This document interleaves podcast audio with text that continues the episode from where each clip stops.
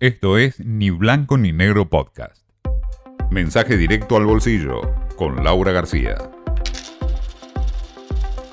Finalmente comenzaron las negociaciones por el acuerdo con el FMI.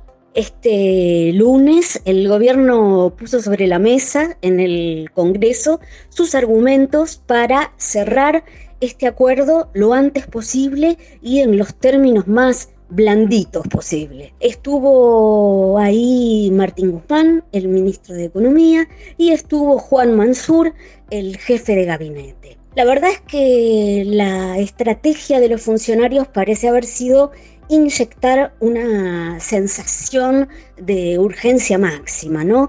Porque se habló de desestabilización de la economía tan pronto como este mes en caso de que no se pueda llegar a un acuerdo. Se habló de una crisis de balanza de pagos si no hay acuerdo este mismo mes.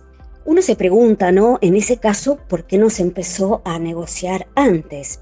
También hubo gestos para la típica eh, oposición al FMI, que no es poca, ¿no? En la Argentina, en ese sentido, se dijo que no se va a resignar ningún derecho y que tampoco va a haber concesiones en cuestiones tan sensibles como la laboral, por ejemplo. A Mansur le tocó hacer algún comentario sobre el tema espinoso de la guerra entre Rusia y Ucrania, que ya lleva 12 días.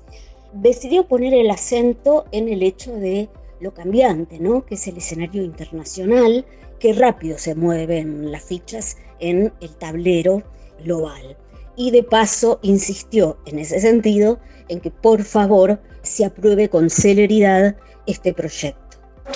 Esto fue Ni Blanco ni Negro Podcast.